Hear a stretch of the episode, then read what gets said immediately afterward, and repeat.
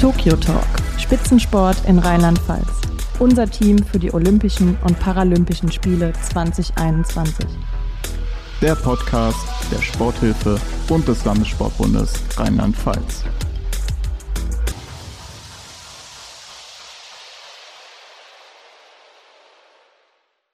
Hallo und herzlich willkommen zur vierten Folge Tokyo Talk, unserem rheinland-pfälzischen Sportpodcast mit Blick auf die Olympischen und Paralympischen Spiele 2020-2021 in Tokio.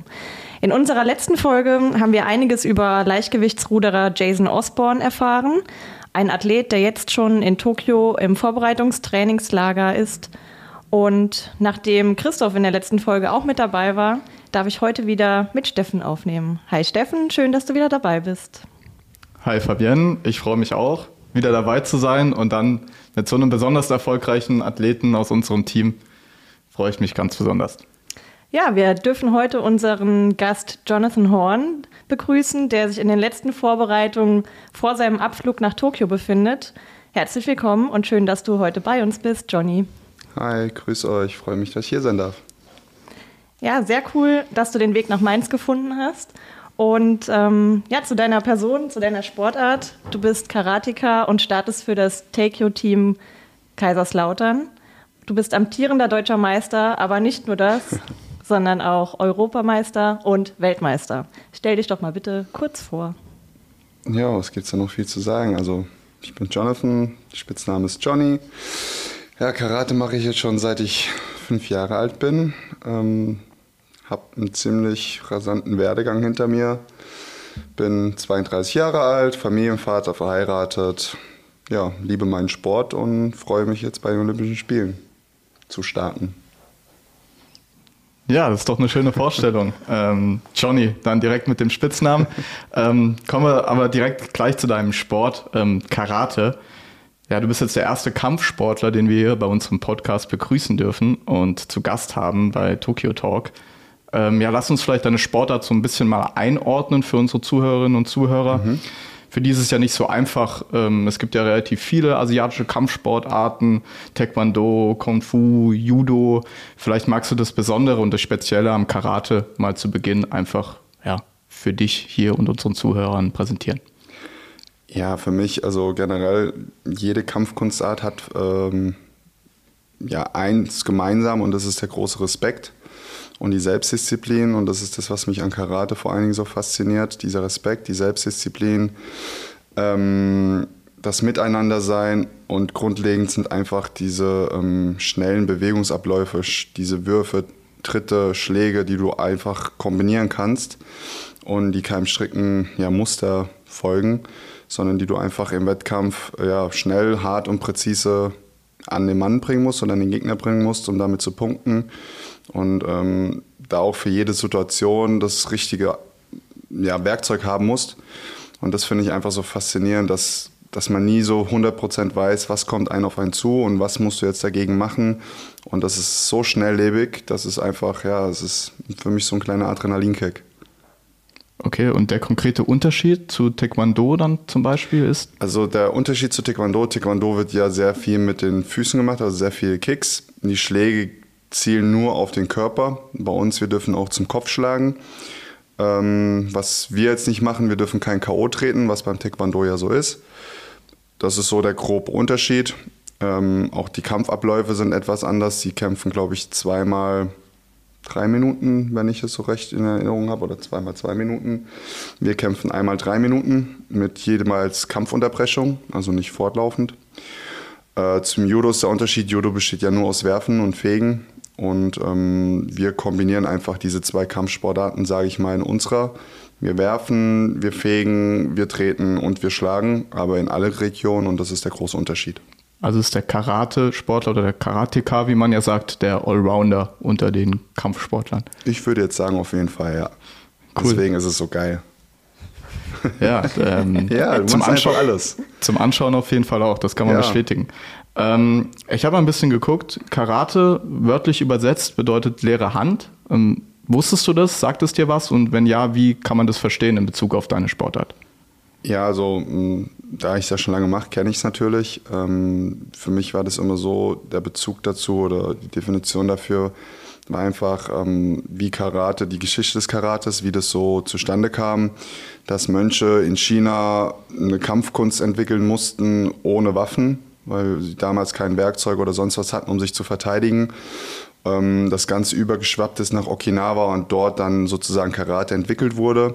Und die leere Hand bedeutet in dem Sinne einfach nur die Kampfkunst ohne Waffen, ohne, ja, also sich einfach mit seinen Händen zu verteidigen. Ist dann schlüssig nach deiner Erklärung schlüssig. jetzt. Gut.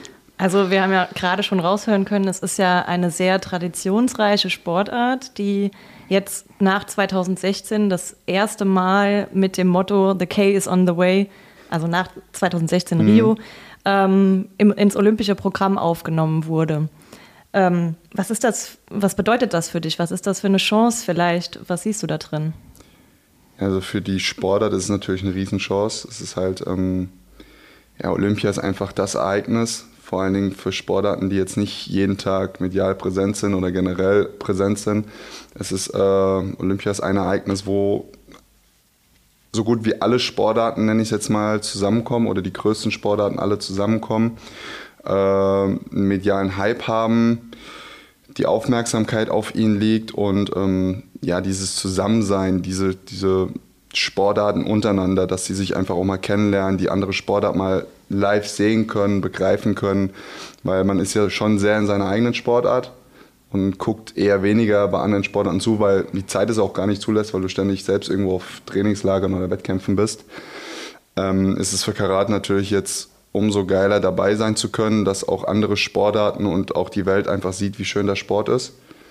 Und wir jetzt einfach ja, diese Chance nutzen sollten oder besser hätten nutzen müssen, um ja, vielleicht dann auch 2024 und fortführend dabei bleiben zu können oder wieder reinzukommen, nenne ich es jetzt mal, weil es die letzte Kampfkunstart ist, die nicht vertreten ist im olympischen Programm dauerhaft. Taekwondo ist vertreten, Judo ist vertreten, Fechten ist vertreten, Boxen ist vertreten und ähm, Karate nicht. Das ist schon so ein bisschen ja, traurig und ungerecht. Und wenn man einfach erkennt, wie, dass jeder einfach Karate kennt und es ist nicht olympisch und du irgendjemand fragst, ja, wir sind das erste Mal dabei oder mit jemand spricht, wir sind jetzt das erste Mal dabei, kommt meistens, äh, wie, ich dachte, ihr seid schon dabei. Und ja, deswegen für Karate ist die größte Chance, für mich natürlich in meiner Karriere mit ein großes Highlight, dass ich das noch miterleben darf und ich fühle mich da auch so ein bisschen gerade in Deutschland wie so ein Botschafter, der einfach das Ganze jetzt raus ja, verbreitet, um einfach Karate ja, den Stellenwert zu geben, den er verdient hat. Ja, du hast schon gesagt, die Vorfreude Tokio ähm, ist jetzt da, aber vielleicht auch so ein weinendes Auge. Du hast schon gesagt, Paris 2024, da wurde es jetzt schon aus dem Programm rausgenommen, obwohl Frankreich irgendwie die zweiterfolgreichste Nation im internationalen Vergleich ist in Karate. Ähm, das äh, macht ja einen schon so ein bisschen stutzig und viele jüngere äh, Generationen haben vielleicht dann auch nicht mehr die Chance, wenn es eben weiterhin aus dem Programm rausgenommen wird. Ähm, vielleicht magst du noch mal dazu was sagen ähm, und auch für das Verständnis. Wieso ist es jetzt in Frankreich nicht dabei und ähm, ja, wie empfindest du das? Ja, wenn ich den konkreten Plan hätte, warum wir nicht dabei sind, würde ich es natürlich sofort publik machen. Weiß ich leider nicht. Da muss im Hintergrund irgendwas passiert sein oder schlecht gearbeitet worden sein.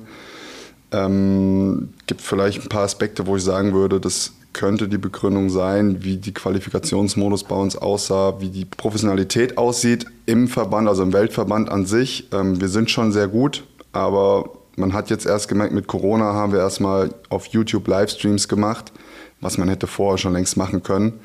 Oder ähm, Stream machen können, was zum Beispiel kostengünstiger ist, wo du einfach raustrittst, sagst zum Beispiel, die ersten drei Turniere sind umsonst, damit du die Leute auch mal anfixt, warum die das gucken sollen, weil ich ich selbst hätte keinen Bock, 25 Euro zu zahlen, für die Finals zu gucken von einer Sportart, die ich nicht kenne. Also da ist mir mein Geld dann auch, klingt doof, aber auch zu wertvoll.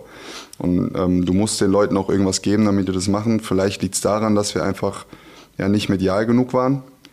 Vielleicht politisch. Den genauen Grund kenne ich nicht. Ähm, ich finde es sehr traurig, dass du eine Sportart schon rausnimmst, bevor sie überhaupt stattgefunden hat weil alle anderen Sportarten, die von diesen Sportarten, von diesen fünf Sportarten, die jetzt im Programm waren, mit rein sind, bleiben ja drin. Also vier bleiben drin, nur eins fliegt draußen, das ist Karate.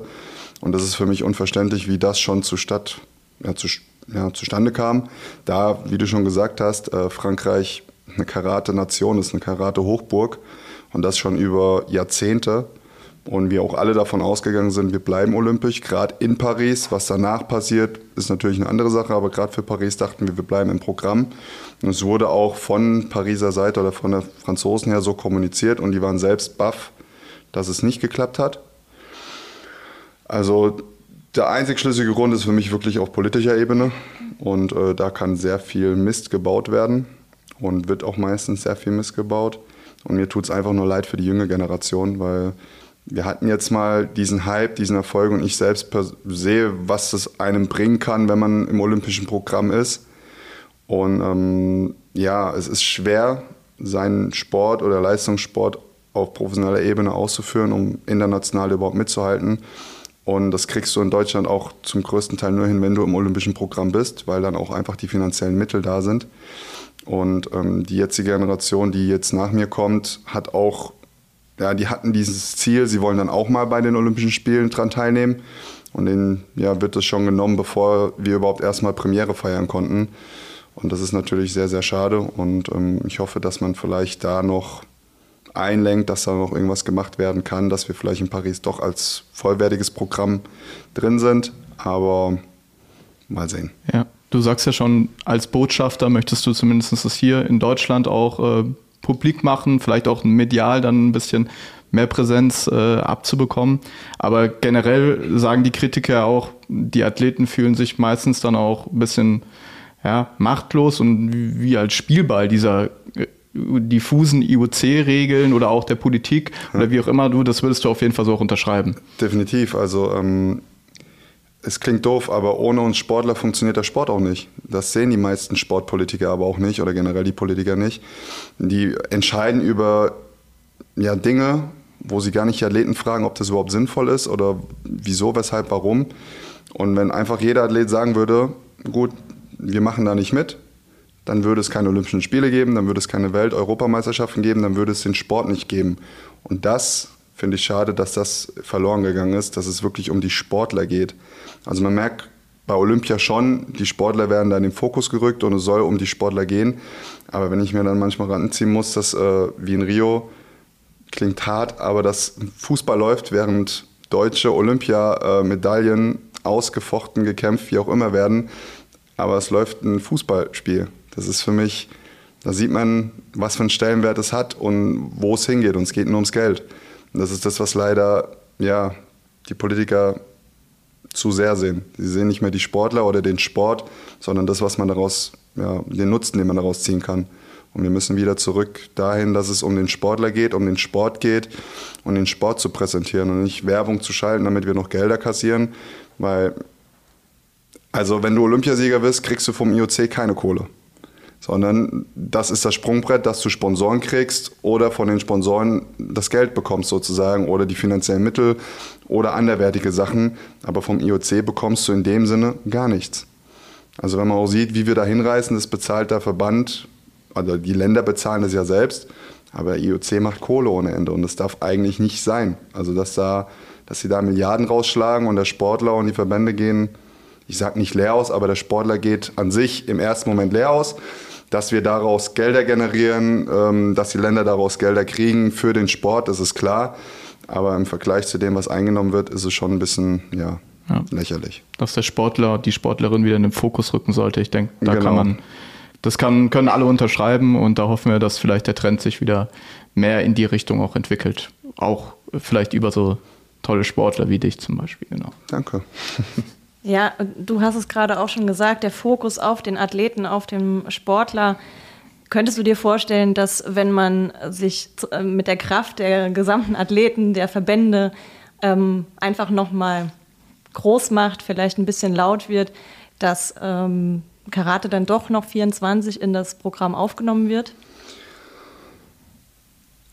Ich kann mir es nur vorstellen, wenn wir medial jetzt so hohe Einschaltquoten haben, dass das IOC sagt, ja, der Sport generiert Geld. Dann kann ich mir vorstellen, bleiben wir drin.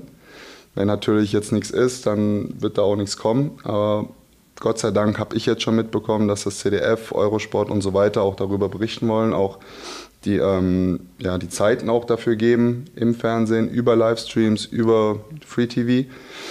Ähm, und ich hoffe, dass das andere Länder auch hinbekommen, dass wir einfach wirklich medial groß dastehen, dass das IOC sagt, okay, das ist schon eine Sportart, die wollen wir drin behalten. Weil wenn wir uns ansehen, sie wollten Ring rauswerfen, weil es nicht medial ist. Sie wollen jetzt ja. Boxen, wie ich gehört habe, rauswerfen, weil es nicht medial ankommt.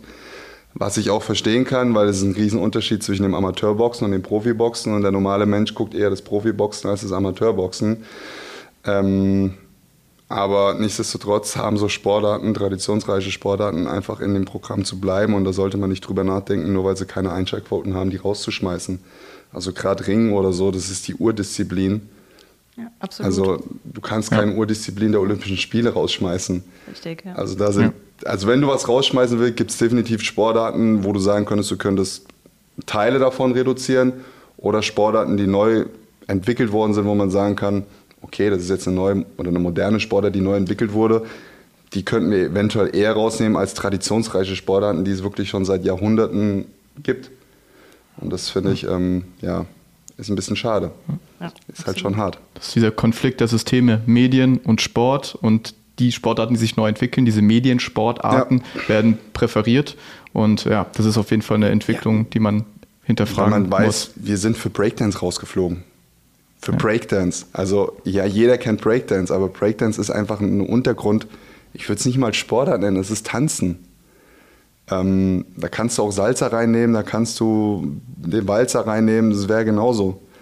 Aber nicht, Hochachtung vor der Leistung, die sie bringen, Auf gar keine Fall, Frage. Ja. Das ist schon, also was die Akrobatik angeht und alles drum und dran, ist schon wirklich klasse. Aber wenn man überlegt, wir kommen für eine Sportart raus, die es vielleicht jetzt seit ja, 50 Jahren gibt, und gegen eine Sportart, die es jetzt schon seit Jahrhunderten gibt. Und wie also, du sagst, äh, die letzte fehlende Kampfsportart eigentlich richtig. im olympischen Programm. Ja. Also es ist alles drin, außer wir und das, das ja, verstehe ich halt einfach nicht. Dann sollte man einfach nochmal überdenken, ja, das IOC macht Geld, ob man nicht einfach auch das Programm erweitert oder sagt, man erweitert vielleicht noch um drei Tage, vier Tage, wie auch immer und hält nicht strikt an diesen Linien fest, sondern versucht wirklich diesen Sportarten eine Plattform zu geben, wo sie sich mal wenigstens alle vier Jahre präsentieren können. Es geht hier um alle vier Jahre, nicht um jedes Jahr. Also da kann man schon was draus machen.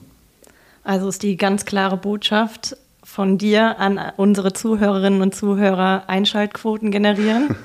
Bitte. Auf, auf jeden, jeden Fall. Fall. Und äh, dann hoffen wir, dass es einfach für euch noch einen positiven Ausgang für 24 dann in Guckt Paris ihr's? hat.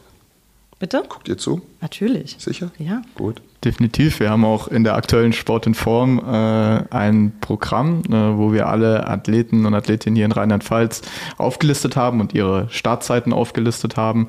Und äh, ja, der Termin, an dem du startest, den haben wir uns dick im Kalender markiert. Sehr schön. Die Nachtschichten sind schon vorprogrammiert. Mhm. Ja, wir wollen aber gerne mal wissen, wie du überhaupt zu deiner Sportart gekommen bist und äh, würden uns freuen, wenn du uns mal mit auf die Reise zurück von vor 20, 25 Jahren vielleicht nimmst? Ja, angefangen habe ich mit fünf Jahren. Ähm, meine Mutter hat mich gefragt, ob ich einfach mal Bock drauf habe, mitzumachen, weil von einer Freundin, der Sohn war dort und da haben sie einfach gefragt, ob ich ja mal Probetraining machen will, weil ich schon immer so ein begeisterter ja, Kampfsport-Fanatiker als Kind war mit Jackie Chan, Bruce Lee und sehr aktiv und da hat meine Mutter einfach gesagt, komm, versuch's, geh mal dahin, guck dir das mal an. Und ja, in demselben Gebäude war auch noch Kung Fu. Das hat mir aber nicht gefallen. Also bin ich beim Karate geblieben, weil das einfach ja, schön war. Einfach die, dieses Zusammensein, dieses ähm, ja, Wiederholen, diese Perfektion. Also du wiederholst ja so lange, bis die Technik an sich perfektioniert wurde. Ähm, ja, dieses Ausgeglichene, dieses du machst nicht nur Karate, sondern du machst viele verschiedene Aspekte, Koordinatives, äh, Konditionelles. Du hast da drin einfach alles, was du so hast im Spiel- und Spaßfaktor. Und das fand ich einfach damals geil. Da bin ich auch die ersten vier Jahre geblieben im ersten Verein. Dann bin ich durch meine erste Prüfung gefallen bei meinem heutigen Trainer. Der hat die Prüfung abgenommen. Und daraufhin habe ich gesagt, zu dem möchte ich wechseln, weil ich die Prüfung machen möchte und bestehen möchte. Ja, dann bin ich dahin habe ich die Prüfung bestanden, bin durch die nächste Prüfung gefallen und äh, habe mir dann irgendwann mal überlegt, als ich es so im Verein gesehen habe, dass die Wettkämpfe machen, dass ich gerne Wettkampf machen wollen würde. Und ja, mein Trainer sagt immer, ich konnte damals nicht geradeaus laufen. Ich weiß gar nicht, warum ich es machen will. Er hat, glaube ich, auch ähm, gesagt, dass er sich nicht vorstellen könnte, dass du mal später ein Top-Athlet wirst. Definitiv. Direkt zu dem Zeitpunkt. Ja, also der war nicht davon überzeugt, dass ich irgendwann mal was werde in dem Sport. Ja, und rausgestellt hat sich, dass ich ein bisschen Talent dafür besitze und den Ehrgeiz. Ja, und so hat er mich dann von Wettkampf zu Wettkampf mitgenommen und meine erste große Meisterschaft, die Landesmeisterschaft, zweiten gemacht, dann direkt die Deutsche in dem Jahr, zweiten gemacht. Und so lief das dann. Wie alt warst du da, als die ersten Titel? Oh Gott, ich glaube 13.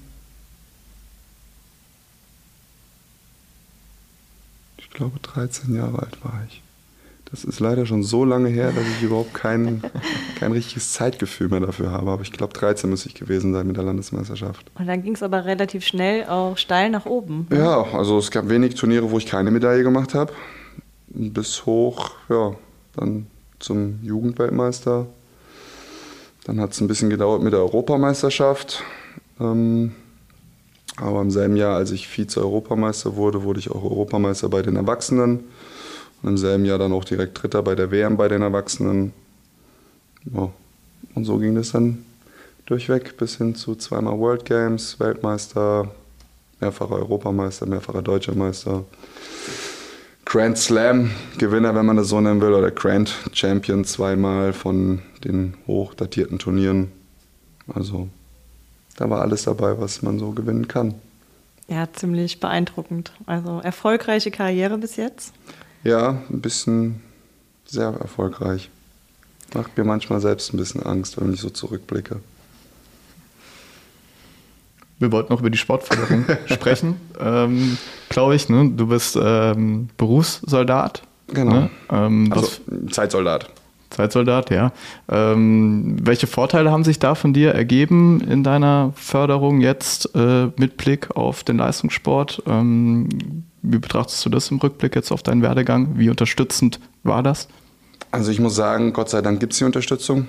Also mit dem ersten Jugendweltmeister kam ich auch schon in den Genuss der Sporthilfe, dass ich da reinkam und dadurch ähm, auch monatlich ein bisschen Geld bekommen habe zur Unterstützung.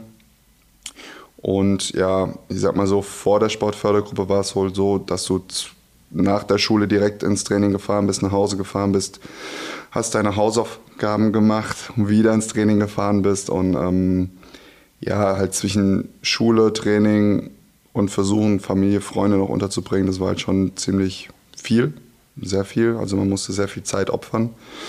Und mit der Sportfördergruppe war das einfach so, dass man dann seinen Sport wirklich professionell ausüben kann. Du musst dir keine Gedanken machen, wo kriegst du monatlich das Geld her, um die Miete zu zahlen oder um die Reisen zu zahlen oder Sportartikel, wie auch immer.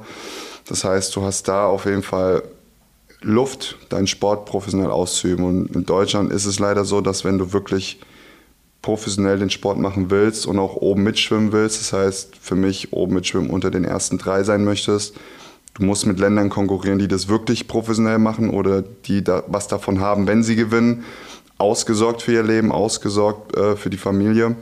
Ist bei uns ja nicht so, sondern wir gucken, dass wir langfristig bis hin zur Rente uns irgendwie finanzieren können. Mhm. Bei denen ist es halt, wenn du wirklich ein Ding machst, dann hast du das halt. Wir müssen halt länger dafür arbeiten. Ähm, wenn du das nicht hast, kannst du auch nicht 100% professionell trainieren. Weil jeder, der mir sagt, du kannst zweigleisig fahren, das funktioniert nicht. Du kannst nicht an zwei Orten gleichzeitig 100% geben. Du hast immer Teilabschnitte und irgendwas leidet immer mal ein bisschen darunter. Es ist einfach so. Und ähm, das System ist so in Deutschland. Es ist auch nicht schlecht. Es ist aber auch nicht perfekt. Und dadurch, dass wir diese Sportfördergruppen haben, gerade Sportfördergruppe Bundeswehr, äh, Polizei, Zoll, äh, Bundespolizei, ist es schon ja, hervorragend, wenn man auch sieht, wie viel Prozent von diesen Sportfördergruppenplätzen Medaillen bei Olympischen Spielen holen. Das ist ja, glaube ich, nahezu über die Hälfte, 60, 70 Prozent, sieht man, dass es ohne dieses System nicht funktionieren würde. Und ich bin dankbar, dass es dieses System gibt, dass man da auch ähm, die Perspektive bekommt, auch dual was zu machen, aber sich wirklich eher mal auf den Sport zu fokussieren. Bei der Polizei bist du danach, gehst du normal in den Beamtentum über und kannst Polizist sein. Bei der Bundeswehr kannst du auch bei der Bundeswehr bleiben, musst halt ja, gucken, wo du dich dann drin siehst. Du kannst auch im Sportbereich bleiben. Das ist aber halt Zukunftsgeschichte nach deiner Leistungssportkarriere. Zwischendrin musst du natürlich bei der Bundeswehr deine Lehrgänge machen, deine Grundausbildung machen, was ich gar nicht schlecht finde, weil so kommst du auch mal aus diesem Trott raus, immer nur dasselbe zu machen und siehst mal was anderes, kommst mit ja. anderen Sportlern zusammen, mit anderen Sportarten zusammen. Ähm, und der Sportler an sich hat ja eigentlich, also der Leistungssportler an sich hat da eine Grunddisziplin und Grundehrgeiz und das, was du bei der Bundeswehr oder generell bei der Polizei dann auch brauchst, um ja, durch die Prüfung zu gehen, um der Beste zu sein. Wenn Sportler zusammen sind, wollen sie immer den anderen übertoppen. Das heißt, du pushst dich da automatisch schon so ein bisschen. Und ähm, ja, ich finde es einfach großartig, dass es diese Sportförderstellen gibt. Und noch großartiger finde ich dann natürlich dann, dass du auch äh, die Sporthilfe hast, gerade in Rheinland-Pfalz, die Sporthilfe Rheinland-Pfalz, die so viel macht, was du in anderen äh, Ländern nicht hast. Und ähm, ja, ohne die würde es auch ziemlich eng werden. Und die ermöglichen einem auch einfach, ja, Rückenwind, einfach ein bisschen offener zu leben, offener sein Leben zu gestalten. Und sie bieten einem Perspektive, wo du im Leben dann auch hin willst. Also sie helfen dir auch zu suchen, was machst du nach deiner Karriere. Ähm, du kommst mit der Wirtschaft zusammen, du kommst mit Politikern zusammen. Und das ist halt einfach, was im Leben ist. Du musst einfach ein Netzwerk haben, um ja, gut voranzukommen. Und das bietet dir die Sporthilfe. Und das bietet dir auch ähm, für die Zukunft auch die ja, Sportfördergruppen. Ja, Rückenwind, eigentlich ein schöner Begriff für die Sporthilfe, auch mit Blick auf unsere Kraniche. Hört man gerne. Ja, auf jeden Fall. Also wir freuen uns natürlich über dieses positive Feedback, dass die Sporthilfe dir so viel ähm, ja, Rückenwind oder Rückhalt geben kann. Und das schlägt sich ja auch einfach nieder in, dein, in deiner Erfolgsliste. Du hast es eben schon mal kurz angesprochen. Ich reihe mich da jetzt mal ein. Also ich habe gezählt, es sind Deutsch, äh, 13 deutsche Meistertitel, sieben Europameistertitel, richtig? Im Einzelnen, ja. Im Team noch ein, ne? Zwei. Zwei. Und ähm, zwei Weltmeistertitel. Genau. Genau. Ja, also Erfolge sind ja für dich an der Tagesordnung, kann man mehr oder weniger sagen. Du bist es schon so ein bisschen gewohnt, jedes Jahr einen Titel vielleicht mitzunehmen. Was, also ist es noch was Besonderes für dich zu gewinnen? Definitiv. Ähm, für mich ist es bis heute noch sehr surreal, dass ich so erfolgreich bin, wirklich sehr erfolgreich bin. Es ist schon so, es ist Normalität. Ich glaube, der Frank Stäbler hat es auch mal gesagt, man, wenn du so oft gewinnst und so oft erfolgreich bist, wird es irgendwann so zur Normalität. Es ist einfach so. Wenn du irgendwo irgendwo Glück hast und das dauerhaft, dann ist es für dich schon normal, dass die Dinge so passieren, wie sie passieren. Ähm, rückblickend ist es aber immer so, es steckt sehr, sehr viel Schweiß und Arbeit dahinter, sehr, sehr viel Verluste, die du zeitlich einopfern musst mit Familie, mit Freunden, für dich selbst. Ähm, es ist ein riesen Ehrgeiz, den du mitbringen musst, eine Selbstdisziplin. Also es ist nicht ein Selbstläufer, sondern man muss dafür arbeiten und es ist auch wirklich Arbeit, auch wenn manche das nicht als Arbeit sehen, wenn du dann irgendwo im Trainingslager in der Sonne liegst am Strand, die sehen halt nur die schönen Seiten. Aber wie du dir den Arsch da aufreißt, das sehen die meisten halt wirklich nicht. Sie vergleichen es immer mit anderen Jobs. Ja, du gehst manchmal acht Stunden arbeiten, aber wie viele ja, bewegen sich acht Stunden auf hohem Level? Und wir bewegen uns teilweise wirklich vier bis sechs Stunden auf hohem Level am Tag und schänden unseren Körper und das halt jeden Tag. Und dann gibt es halt wenig Freizeit, dass du mal sagst, du machst jetzt mal wirklich drei Wochen, vier Wochen gar nichts. Einigen Sportarten klappt das, aber meistens bist du nach zwei Wochen ja wieder so on fire, dass du irgendwas machen musst. Das heißt, du bewegst dich laufend. Ähm, es, ist, es ist immer wieder geil zu sehen, wenn ich erfolgreich bin, dass ich oben stehe und ich mache das gerne. Ich mache es vor allen Dingen für mich. Ich mache es aber auch für Deutschland, ähm, weil ich einfach stolz darauf bin, wenn ich die Nationalhymne höre, mit dem Adler zu kämpfen, äh, für den Adler zu siegen. Und ja, ich freue mich immer über jeden Sieg, als ob es der erste ist und als ob es der letzte ist, weil man weiß nie, wann die ja, Glückssträhne mal reißt. Gott sei Dank ist sie bis jetzt noch nie so wirklich gerissen. Und ich hoffe, dass es bis zum Ende meiner Karriere genauso bleibt. Aber ich freue mich jeden Tag aufs Neue über meine Erfolge und ich freue mich immer wie ein Kind, wenn ich gewinne. Umso erstaunlicher klingt ja dann jetzt nochmal der Satz, den du vorhin gesagt hast von deinem äh, Erfolgstrainer, heutigen Erfolgsträger und damals äh, Jugendtrainer mit dem Uwe Schwem, der eben gesagt hat, ja, äh, Top-Athlet sehe ich bei dir nicht. Äh, könnt ihr heute darüber lachen oder erzähl mal was über, über seinen, seinen Teil, äh, den er beigetragen hat, über deinen Werdegang? Also er war auf jeden Fall mit einer der wichtigsten Personen in meinem Leben für meinen Werdegang. Auch wenn er am Anfang nicht an mich geglaubt hat, hat er aber sehr schnell das Potenzial entdeckt und hat mich darin auch gefördert und gefordert und geformt. Und das zeigt einfach auch, wie lange ich jetzt schon bei ihm bin und äh, wie lange wir jetzt auch schon zusammenarbeiten. Ähm, er war auch wie, wie eine Vaterfigur für mich, gerade in meiner Jugend. Wir waren ja ständig auf Turnieren, sind rumgefahren, haben im Hotelzimmer zusammen geschlafen. Ähm, ich habe zu ihm immer aufgeblickt und habe mich an ihm hochgehangelt, weil er auch selbst ein erfolgreicher Athlet war. Ähm, nicht ganz so wie ich, aber er war erfolgreich. und ähm, die, Spitze, ja, die ihm, Spitze musste, die Spitze sein. musste sein. und ich bin ihm wirklich dankbar für das, was er ja, für mich getan hat über die Jahre. Und ja, wir lachen immer darüber, wenn er den Satz sagt, weil ich mir immer sage, ja, nicht jeder erkennt einen Rohdiamant. Aber ja. das ist halt das, was du erkennen musst im Leistungssport. Wir haben einfach nicht mehr diese Masse, wo man sagen kann, man haut da 30 Leute durch, einer wird schon übrig bleiben, sondern du musst versuchen, den Rohdiamanten zu finden und den zu schleifen. Mhm. Und ihm auch ja, die Perspektive zu bieten. Und das ist das, was bei uns im Sport so ein bisschen fehlt, was der Fußball halt sehr gut hat. Die Perspektive ist, wenn du irgendwann mal da oben in den ersten drei Ligen spielst, hast du halt ein gewisses Polster. Bist du ganz oben, hast du mehr oder weniger ausgesorgt. Und das ist ja, wonach jeder Mensch eigentlich strebt, zu sagen, ich habe eine gewisse Sicherheit für mich und meine Familie, ähm, habe einen guten Job und wenn der Job Leistungssport ist, möchte ich auch ganz oben stehen. Und ähm, die Perspektive hast du halt nicht in vielen Sportarten. Aber die Perspektive muss auch nicht das Finanzielle sein, wie ich schon gesagt habe, sondern wenn du es schaffst, durch den Sport auch Netzwerke zu verknüpfen, findest du natürlich auch irgendwo einen guten Job, der dir gefällt, kommst irgendwo leichter rein, ähm, hast vielleicht ja, Annehmlichkeiten, die du so als Nicht-Sportler nicht haben würdest. Und das erfährt, glaube ich, jeder gute Leistungssportler, dass du gewisse Sachen auch einfach ein bisschen leichter bekommst. Aber liegt auch daran, dass wir dafür auch vorher sehr viel geleistet haben und sehr viel gearbeitet haben. Und so ist einfach ja, das Konzept dieser Gesellschaft. Wir sind eine Leistungsgesellschaft, auch wenn es mal einige nicht einsehen wollen, aber man wird einfach nach Leistung honoriert.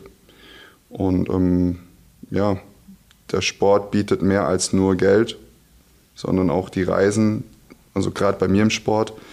Ähm, ich habe immer gesagt, ich werde nicht groß finanziell reich davon, definitiv nicht, aber was mir der Sport gegeben hat, ich habe die Welt gesehen. Und das kostenlos. Also wer kann schon groß sagen, hat die Welt gesehen, ohne Geld dafür zu bezahlen.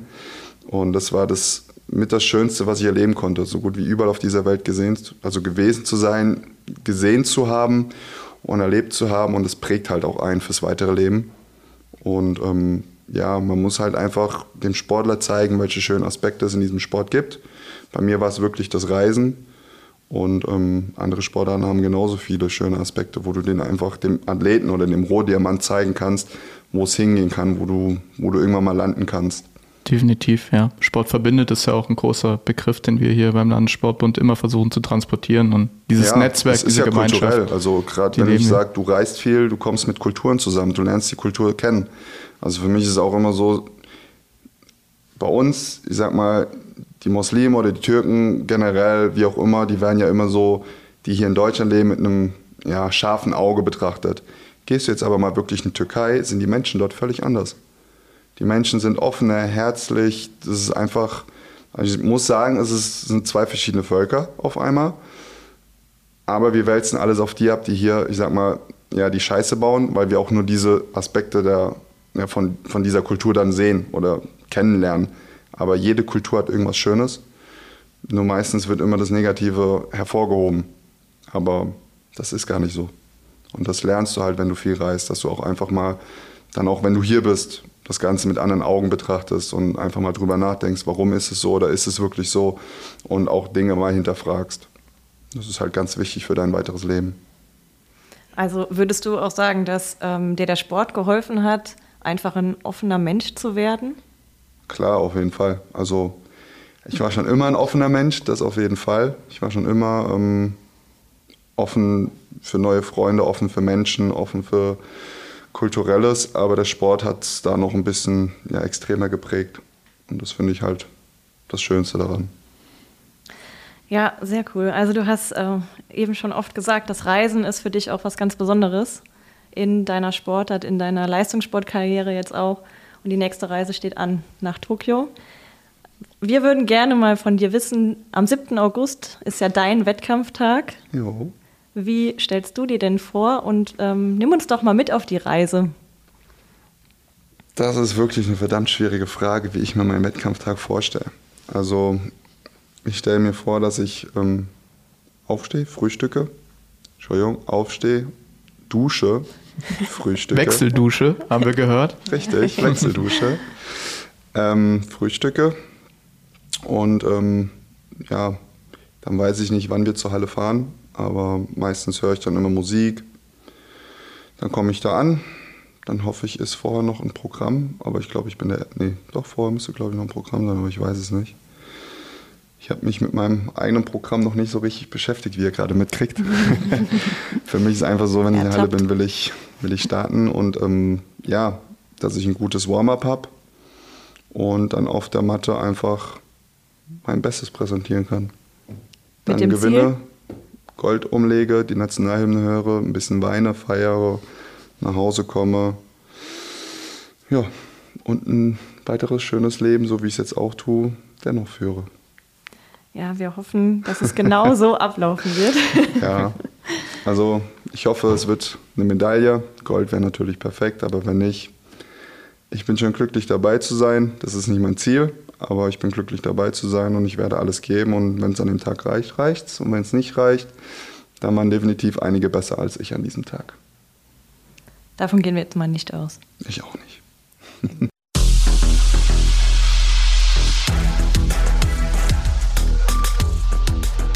Einheit durch Vielfalt. Das ist unser diesjähriges Motto für die rheinland-pfälzischen Athletinnen und Athleten unseres Tokio-Teams Rheinland-Pfalz. Das sind Spitzensportlerinnen und Spitzensportler, die eine realistische Chance auf die Teilnahme an den Spielen in Tokio haben.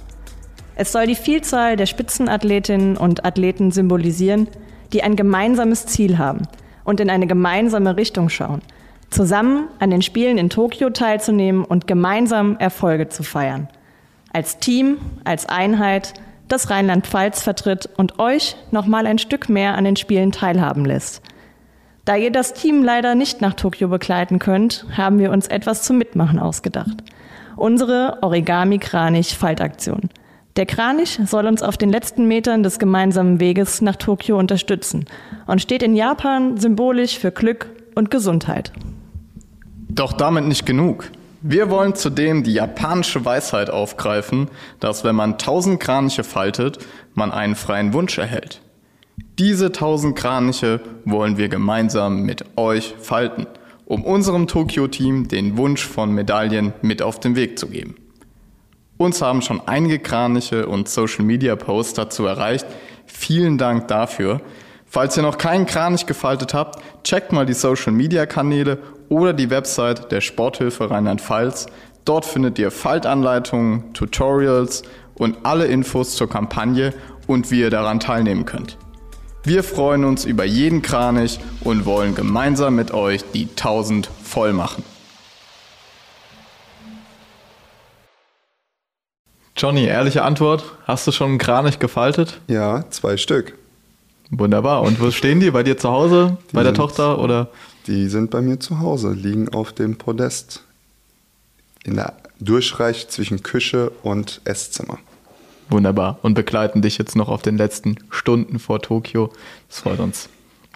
Ähm, ja, wir sprechen ja mit jedem Gast hier in Tokyo Talk oder ähm, beim Tokyo Talk über ein sportspezifisches Thema. Ähm, für dich haben wir uns da so ein bisschen, ja, ich, wie sage ich das, das übergeordnete Ziel von Karate ausgesucht, diesen Körper und Geist auch zu einer Einheit zu führen, zu formen oder vielleicht auch anders gesagt, so ein bisschen einen starken, selbstbewussten Geist zu finden und den mit den körperlichen Voraussetzungen, auch der nötigen Technik vor allem, zu verbinden. Wow, hast du das kompliziert ausgedrückt. ja, lange Gedanken gemacht natürlich. Ja. Ähm, wie, äh, wie siehst du das Zusammenspiel für dich? War das jetzt Quatsch, was ich gesagt habe? Oder? Nein, Körper und Geist müssen harmonieren. Das ist so ähm, der Grundgedanke aus unserer Sportart. Das auf jeden Fall. Ähm, ich habe es ja vorhin schon gesagt, einfach die Perfektion der Techniken, die Perfektion von sich selbst. Ähm, man sagt immer, man fängt mit Weißgurt an und hört mit Weißgurt auf bei uns. Das ist so der Kreislauf. Kannst du die Stufen da nochmal nennen, kurz von den Gürten? Oh ja, hast du Zeit?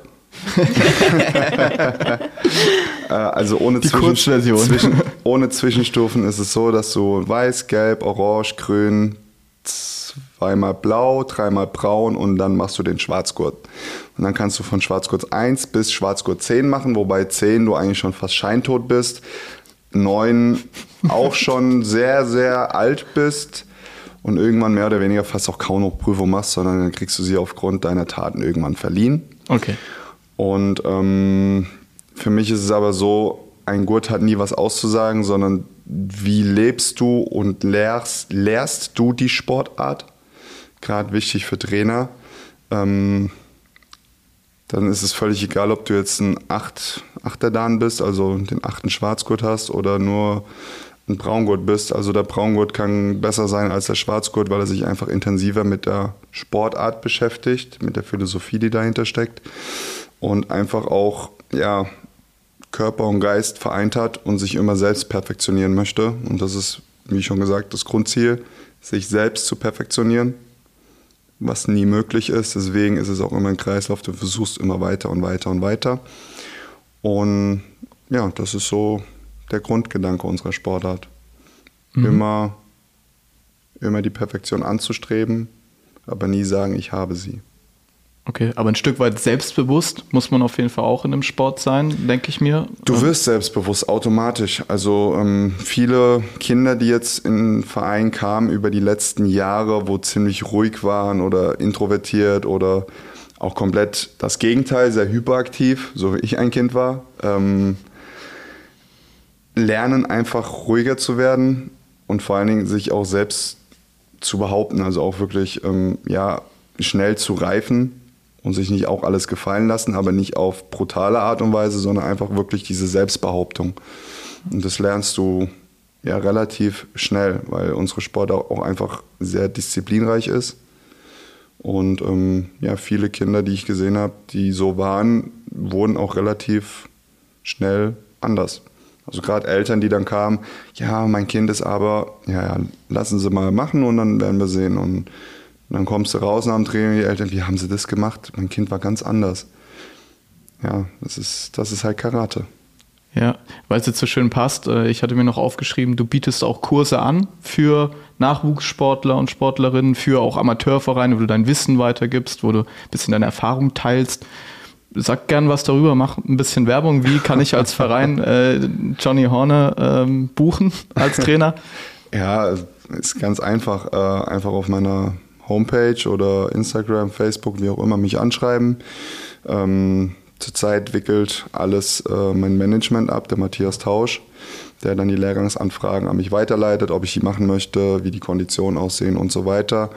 Aber letzten Endes ist es halt so, ich will mein Wissen weitergeben, ich will das, was ich gelehrt bekommen habe und auch selbst angeeignet habe oder wie ich mein Karate sehe, auch gerne weitergeben, weil ich finde, ich mache kein Schlechtes und ich finde, man sollte es auch einfach weitergeben. Man sollte den nächsten, der nächsten Generation oder auch der älteren Generation mal so neues Feedback geben, neues Input geben, auch einfach mal so auf seiner Komfortzone zu kommen.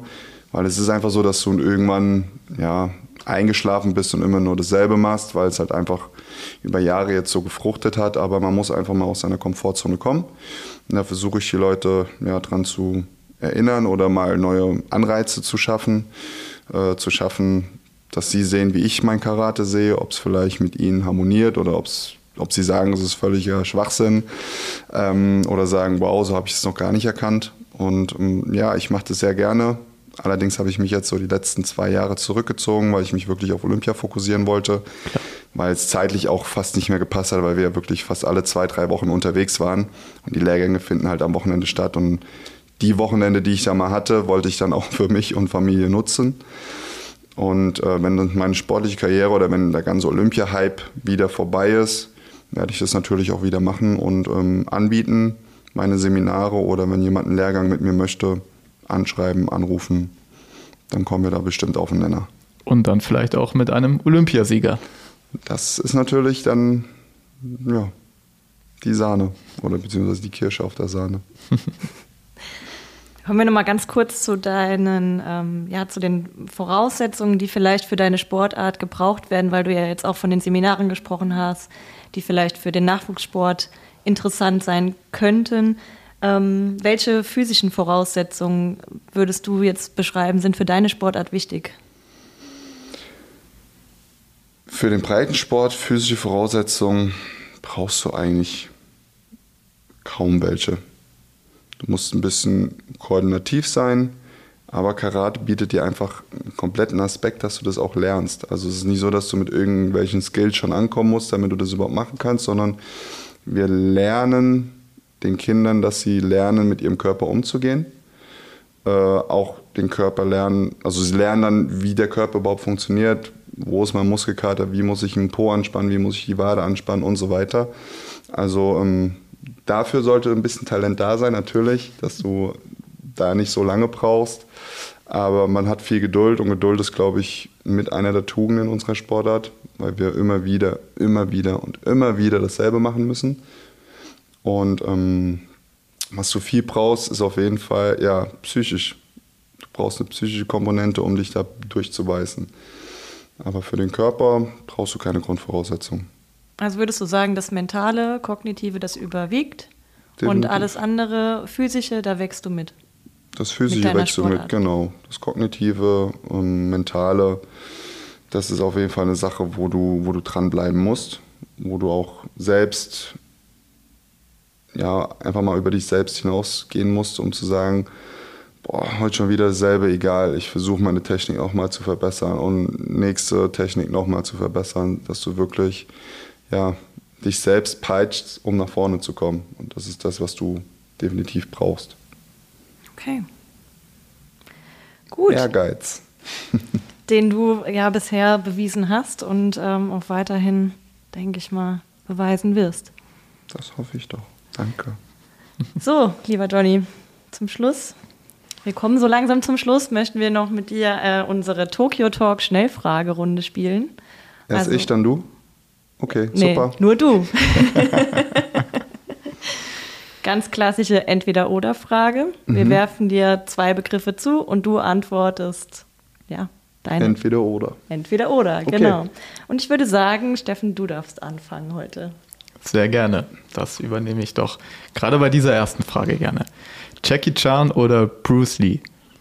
Entweder oder. äh, Jackie Chan. 100 Burpees oder Cooper-Test?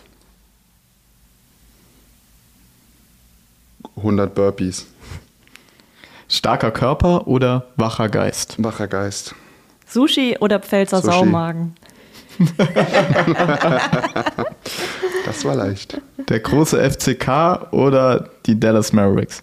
Mavericks. Was? das war schon. Schnelle Fragerunde. Die Dallas Mavericks, gibt es da eine Geschichte zu? Basketball, bist du auch ein Fan? Ich mag Basketball. Ich mag, vor allen Dingen mochte ich dort Nowitzki, ganz klar, weil es einfach ein herausragender Athlet ist. Ähm, ich bin ehrlich, ich kann mit dem FCK zurzeit nichts anfangen, weil das, was da im Moment da oben passiert, das ist für mich nicht greifbar. Weil wenn ich mir sehe, es heißt, es sind die Spieler und die Spieler, die von da oben weggehen und andere Vereine gehen, die schlagen dort ein wie eine Bombe und da oben bringen sie angeblich keine Leistung. Heißt für mich, da ich Leistungssportler bin, es liegt nicht an ihrer Leistung, sondern es liegt im Umfeld. Und wenn man sich überlegt, dass wir so einen traditionsreichen Verein, der einzige Verein bis heute, der es noch geschafft hat, aus der zweiten Liga Meister zu machen, hochzukommen und Meister zu werden, fast in die Regionalliga absteigt, dann muss wirklich gewaltig was schieflaufen. Und deswegen ist es für mich im Moment ja nicht tragend, so wie es da oben abläuft. Nur deswegen. Okay. Ja, lieber Johnny, vielen Dank für deine Zeit. Danke, Gerne. dass du zu uns gekommen bist und uns interessante Facts rund um deine Sportart ähm, hast mitgeben können und natürlich auch paar Einblicke in deinen persönlichen Weg dadurch ähm, unsere Zuhörerinnen und Zuhörer bekommen konnten. Und wir wünschen dir natürlich für die bevorstehende Zeit in Tokio viel Erfolg und ja, dass du mit deinen persönlichen Zielen, die du dir setzt, auch zufrieden wieder zurück nach Deutschland kommst und gesund bleibst. Und ja, alles Gute. Gib Gas. Dankeschön für die Möglichkeit. Es hat super viel Spaß gemacht mit euch zwei. Ja, ich werde mein Bestes geben und hoffe, so zurückzukommen, wie ich mir das vorstelle. Aber danke für die Glückwünsche oder beziehungsweise für die Wünsche bis dahin. Ja, auch von meiner Seite natürlich vielen Dank, auch für die starken sportpolitischen Statements, die du gesetzt hast. Ähm, war wirklich toll, dir zuzuhören und alle Daumen sind gedrückt. Danke. Ähm, die Kraniche fliegen mit und wir hoffen, du bringst die Medaille, die wir alle in unseren Träumen haben, mit nach Hause. Das werde ich hoffentlich tun. Danke dir. Tokyo Talk, Spitzensport in Rheinland-Pfalz. Unser Team für die Olympischen und Paralympischen Spiele 2021 der Podcast der Sporthilfe und des Landessportbundes Rheinland-Pfalz.